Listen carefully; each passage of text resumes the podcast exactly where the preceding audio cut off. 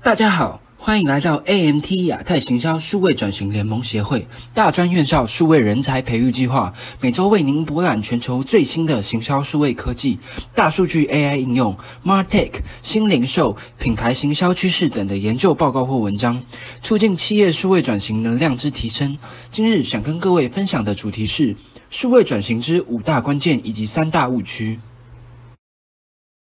这次的内容架构会先以定义何谓数位转型开始，接着介绍执行数位转型的五大关键，并提醒大家执行时要避免踏入的三大误区，并且在最后介绍一个可以清楚了解您企业数位转型状态的工具——企业新武力 DQI 量表。OK，那我们马上进入第一个主题：定义数位转型。企业想要成功的实施数位转型策略，首当之要当然是要先了解数位转型的定义。那以下几个名词是大家比较容易搞混的，分别是数位化、数位优化以及数位转型。首先，数位化简单来说是把资讯电子化的一个过程，把文件、图片、客户资讯等资料，透过扫描或是拍照的方式转换成电子档案，储存于电脑或是云端中，增加资讯记录、更新等动作的效率。再来，数位优化则是指运用数位科技，强化企业的营运效能以及提升顾客体验。数位优化为企业带来的改变层面，在营运模式上，关注焦点在提升效率与短期效用回报。最后是数位转型，数位转型指运用数位科技大幅度的改变企业价值创造与传递方式的策略与行动，带来的改变层面，则是 focus 在商业模式上，关注的焦点在外部市场的变化，如何变现等新商业模式。其中值得一提的是。数位优化以及数位转型，并没有优劣之分以及优先顺序。不同的产业面对需要改变的急迫性以及希望达到的目标不同，优先关注的焦点也会不同。举例来说，媒体娱乐产业。科技产品与服务业、金融服务业等产业的客户追寻的是更快、更方便、更个人化的体验。若一直维持既有的服务模式没改变，客户留存率以及满意度将会被同业竞争对手的改变而超越。而像是营建业、能源产业、科技制造业等极少与客户直接互动的产业中，则会优先关注营运流程面的效率提升。因此，要实施的就会是数位优化。接下来进入第二个主题：实施数位转型的五大关键。首先是组织与文化。企业发展数位转型时，必定会导入新科技，以驱动数位能力。那这时就会需要部门整合，或是大规模的教育训练，有时甚至是组织整体运营模式的转变。而在如此巨大的变化之下，文化层面的发展常会被忽略，而使得整体数位转型的项目失败。根据国外凯捷咨询公司所做的调查显示，有六十二 percent 的企业认为，组织文化是限制企业数位转型的最大因素。再来是人才与能力，在数位转型的过程中，组织能力与所前进的方向也时常不成正比。这样的情况也就直接导致企业无法创造所预期的效益。而人才与能力又分为两种：软实力和硬实力。首先，硬实力是指能够被测试的实力，譬如语言、技术以及使用某些工具的能力等。其中，数据分析以及云端技术等能力是最近最被企业所看重的。而软实力则是指较难通过测试来评估的实力，譬如。同理心、团队合作、沟通能力以及领导能力等等，其中有三项能力至关重要，分别是高适应力、高学习能力以及同理心。接着是科技与工具的部分。其实每一个不同的产业所放的重心都不尽相同，所以科技的应用也会截然不同。简单举例，对于制造业来说，重点就是发展工业四点零，因此就会运用到许多不同的工业技术，所以要找到属于符合自己产业所适合的科技工具。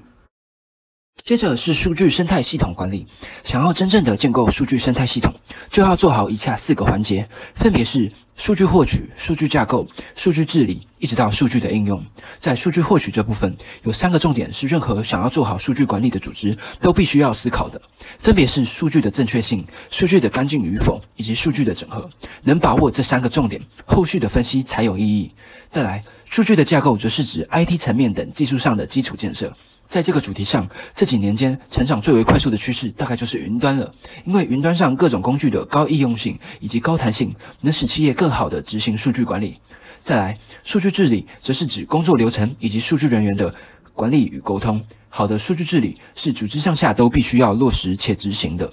比如让每一个与数据治理相关的人员皆能清楚自己的所需管理与负责的环节，如此才能让每一个管理数据的人员都能更加谨慎且清楚自己的每一个动作可能带来的后续影响。最后，数据应用的部分，近年来人工智慧、机器学习、大数据以及商业智慧等应用也正高速的在成长，都是非常值得企业持续关注且了解的。最后一个数位转型关键是制定数位转型的策略。对于不同类型的产业、不同规模的组织以及持有不同愿景的企业，其数位转型策略可能也会非常的不同。以下是一个基础的框架，让业者能够用以评估自己在数位转型策略上的部署。首先，策略的第一步是明确定义价值主张。企业需要清楚的知道自己的价值主张为何。并且要水平且垂直的沟通价值主张。第二步骤是商业分析，探勘价值。清楚价值主张之后，要从商业流程中挖取能够创造价值的环节点。第三步骤，快速部署，频繁测试。企业要快速且敏捷地部署不同的转型项目，并且持续追踪其成效，测试不同的发展。第四步骤，scaling and killing，规模化明确达到 KPI 的项目，以创造现金流，并且放弃持续达不到预期成效的项目。最后一步骤是进一步的驱动数位发展，持续循环前面的阶段，并且随着组织变得越来越敏捷，数位成熟度才会越来越高。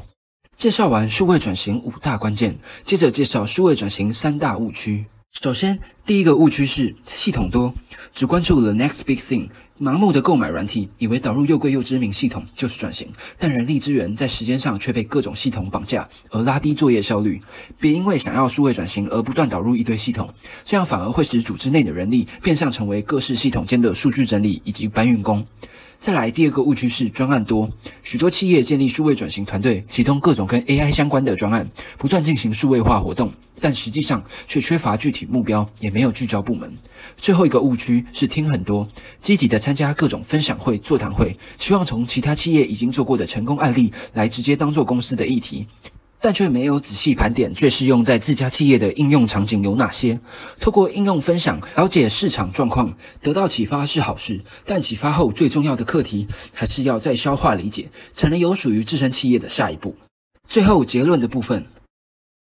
整理上述观点，企业首先要了解数位转型的定义，接着在上述的组织与文化、人才与能力、数据生态系统管理、科技与工具以及数位转型策略等五大关键进行部署，并避免踩入系统多、专案多、听很多的三大误区，才能更有机会的完成数位转型。最后，也欢迎各企业的企业者来到 AMT 协会的官网中，或是点选简报中的连结，来填写企业新武力 DQI 量表，了解您企业数位转型的能力以及执行力。以上内容摘录自 GI。化顶商业咨询出版的《数位优化到转型：两种改变层面、三大常见误区》的文章，奥斯卡策略咨询公司出版的《驱动数位转型报告》，以及 MIC 自测会出版的《数位转型策略思维及行动报告》。若您对数位转型有兴趣，欢迎详细阅读此份报告，也欢迎加入 AMT 亚太行销数位转型联盟协会，一起为提升台湾企业的竞争力尽力。